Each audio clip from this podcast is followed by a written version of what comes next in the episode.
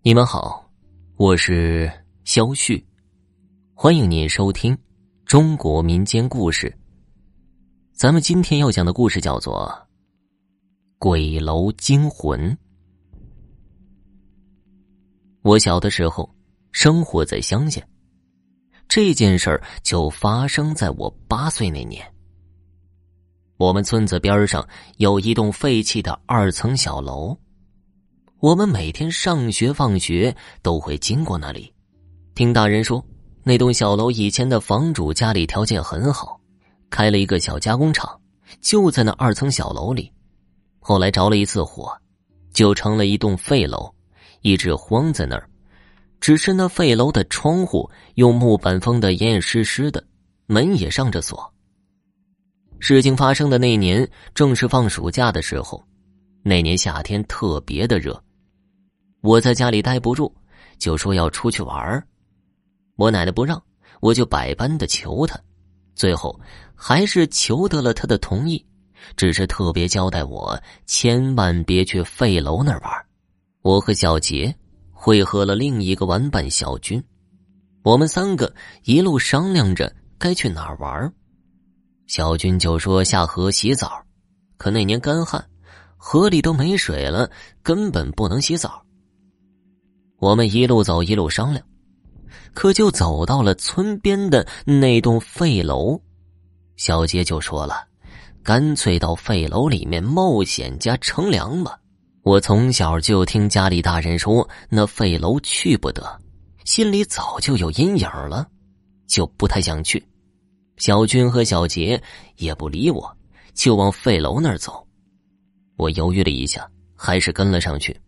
要不然他们非得笑话我胆子小，给我起外号什么的。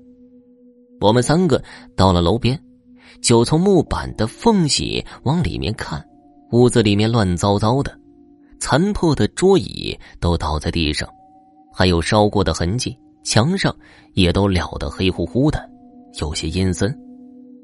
小杰看了会儿，觉得没意思，就想进去，可是门锁着，我们根本进不去。正说着话呢，就听见哗啦一声，锁门的铁链竟然掉了下来。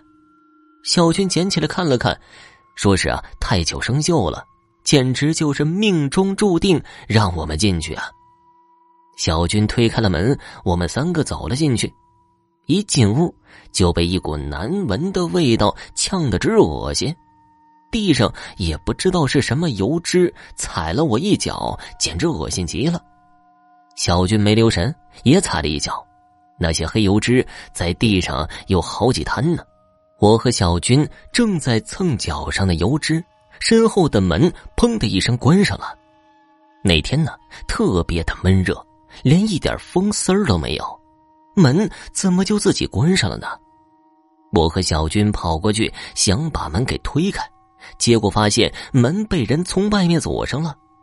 我闻到一股奇怪的味道，回头一看，地上的黑油脂竟然着了起来，而且火势还越来越大。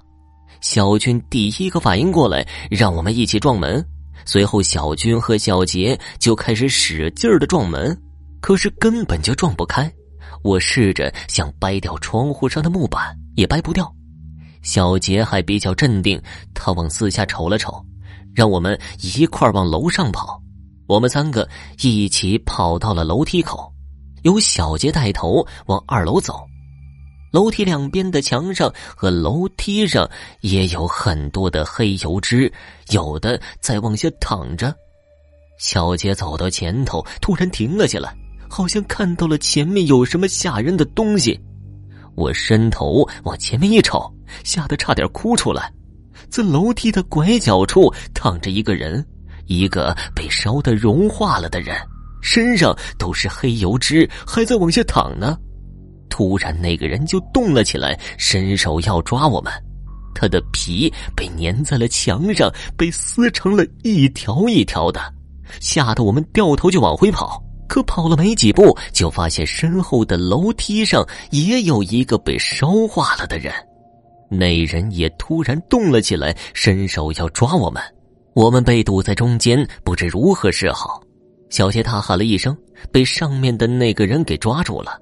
小军也被趴在楼梯上的那个人抓住了脚脖子。在楼梯下面又走过来了几个烧化了的人，往下面走肯定是不行了。我当时也不知道是哪儿来的勇气，一咬牙，从抱着小杰的那个人身边跑向楼上。在我跑到楼梯转角的时候，回头瞅了一眼，小军和小杰已经被黑油脂包裹了起来。我跑到二楼，那里有很多的房间，也全都被烟给熏得黑乎乎的。我慌不择路的跑向了其中一间。就在我要往里进的时候，一个被烧化的人挡在了门口，我吓得停住了脚步，然后就听见轰隆的一声，那人身后的房间竟然塌了，幸好我没跑进去。我又跑进了另外一个房间，那里都是被烧过的痕迹，窗户上也用木板封着，只是缺了一块，有一个口子。我想再去找别的出口，已经来不及了。那个被烧化的人堵住了出口，我只能试着从那个缺口挤出去。虽然挤得生疼，可还是让我挤了出去。我看到那个窗户下面有一个草垛，跳上去应该摔不坏。我往下跳的时候，回头望了一眼，我不知道是被烟呛的，还是真的看到了。那个人身上的油脂淌了下来，露出了一张有点憨傻的脸。